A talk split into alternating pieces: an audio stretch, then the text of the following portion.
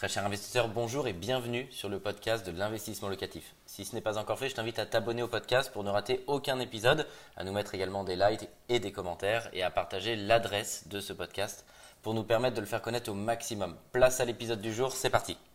Le Haut Conseil pour la stabilité financière, on va faire un point d'étape, voir où est-ce qu'on se situe puisque c'est ce Haut Conseil qui a complètement rebalayé les cartes du crédit immobilier et on va voir ensemble si ça va se durcir encore un petit peu plus ou au contraire si les vannes du crédit vont s'assouplir. On va ensemble regarder tout de suite. Aujourd'hui, c'est une journée importante pour tout le secteur de l'immobilier avec la réunion en ce moment même du Haut Conseil de stabilité financière. Alors, la question, ça concerne bien sûr les règles. Est-ce qu'on va assouplir ou non les, les recommandations afin euh, que les vannes du crédit soit à nouveau grande ouverte. Je vais te faire cette présentation pour t'expliquer, de faire un point d'étape euh, et te dire où est-ce qu'on en est.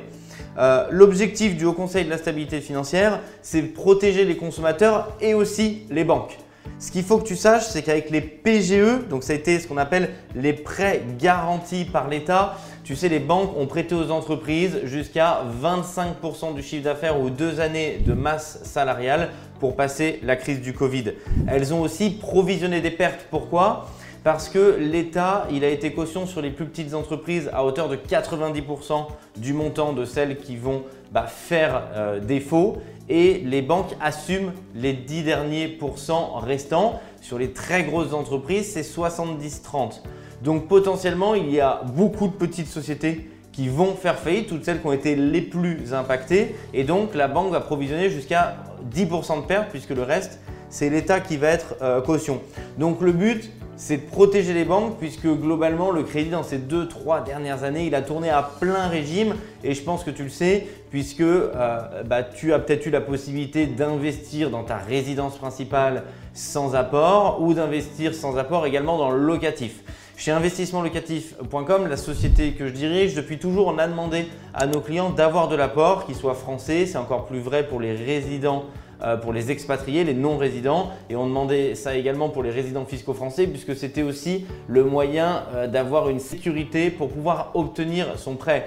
Donc il faut différencier, il y a une très grande différence entre euh, avoir de l'apport et le mettre dans le projet ou ne pas en avoir. La banque va vraiment regarder bah, différemment effectivement le dossier. Aujourd'hui, je pense que de toute manière, le sujet il est clos depuis que ce Haut Conseil de la stabilité financière bah, est intervenu. Il a complètement rebattu les règles puisqu'il a euh, donné euh, des règles de bonne conduite euh, aux différentes banques. Il leur a demandé de les respecter. Alors déjà, ce qu'il faut que tu saches, c'est que ce n'était pas répressif et c'était vraiment une recommandation pour les banques. Mais jusque-là, dans l'immense majorité, elles respectent et elles jouent le jeu de suivre ces recommandations. Ces recommandations, c'est quoi? Tu as dû en entendre parler, c'est la règle des 33% d'endettement. On en entend beaucoup parler, donc le HCSF il dit que maintenant il ne veut plus que la banque prête si ton taux d'endettement dépasse 33%. Ce qu'il faut savoir, c'est que 33% d'endettement, on y arrive assez euh, rapidement. Euh, l'analyse, alors à mi-parcours ou pas mi-parcours, hein, ça dépend si les règles sont changées, mais en tout cas, depuis que ces recommandations ont été faites, donc plusieurs mois, euh, il y a les premières statistiques qui sont sorties et on a 28% des crédits qui sont octroyés avec un endettement qui est supérieur à 35%. Donc ça, le HCSF, il demande aux banques de respecter et de euh, bah, fermer encore un petit peu plus le robinet puisqu'il ne veut pas qu'il y ait ces 28% euh, qui dépassent des ménages qui ont plus de 35% euh, d'endettement et qui ont quand même obtenu un prêt. Alors, il faut quand même différencier deux choses. C'est est-ce que sur ces ménages qui ont obtenu crédit, ces 28%, on est sur des ménages modestes où on est sur des ménages aisés parce qu'on voit bien sûr l'impact. C'est que si on est sur des ménages modestes, ils vont être exclus du crédit, que ce soit pour des primo-accédants, que ce soit pour euh, des primo-investisseurs. Si on est sur des ménages aisés, il y a beaucoup moins de cohérence puisque potentiellement leur taux d'endettement va dépasser 33%, 35%, mais ils vont avoir un reste à vivre qui est beaucoup plus fort. Donc ils sont beaucoup moins en risque. Le HCSF, il demande également que la durée maximum des crédits soit de 25 ans, grand maximum pied au plancher. Il y a 5% des crédits qui dépassent encore 25 ans. Et ça, il a une volonté de faire 0%. Il veut que 25 ans, ce soit la barrière, la limite et que les gens ne puissent pas emprunter sur 26 et plus, puisqu'il y avait des crédits sur 30 ans et voire même certains organismes qui allaient jusqu'à 35 ans. On voit euh, qui a quand même une tolérance puisqu'il tolère jusqu'à 15% d'écart. Donc là, on voyait qu'on était à 28 sur l'octroi des crédits. Pourquoi? Bah Pour laisser un petit peu de latitude aux banques, que ce soit par euh, fidélisation de leurs clients ou que ce soit parce qu'il y a des ménages très aisés où le risque n'est pas le même qu'un ménage potentiellement modeste. Ce qu'il faut quand même savoir, c'est qu'à la tête euh, du HCSF, c'est notre ministre de l'économie Bruno Le Maire, je vous avais mis sur la slide ici. J'ai pris une photo en plus où il est beau gosse, Bruno, comme ça, ça le met vraiment en avant. L'idée, c'est quoi? C'est de dire quand même derrière ça, à mes yeux, il y a quand même une volonté de toute manière politique, puisque ce HCSF, il est présidé par euh, Monsieur Bruno Le Maire, qui est notre ministre de l'économie.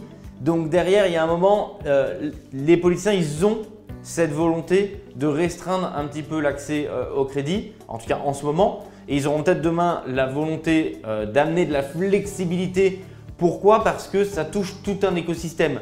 Ça touche bien évidemment euh, vous qui êtes investisseur qui regardez cette vidéo sûrement, puisque euh, peut-être que vous êtes posé la question, que vous êtes retourné voir votre courtier, peut-être que vous avez eu un refus de prêt ou non. Mais derrière, acheter de l'immobilier, c'est euh, des frais de notaire, donc ça va toucher bien sûr les études notariales, c'est des taxes liées à l'achat, liées à la transition d'un bien d'une personne à une autre. Donc l'État et le ministre de l'économie va également être perdants là-dessus parce que quand il y a un million environ euh, de transactions par an, un million de biens qui changent demain. Il y a des frais de notaire qui sont liés à ça. Donc si demain il n'y a que 600, 700 000 biens qui changent demain, bien évidemment l'État, il est énormément impacté.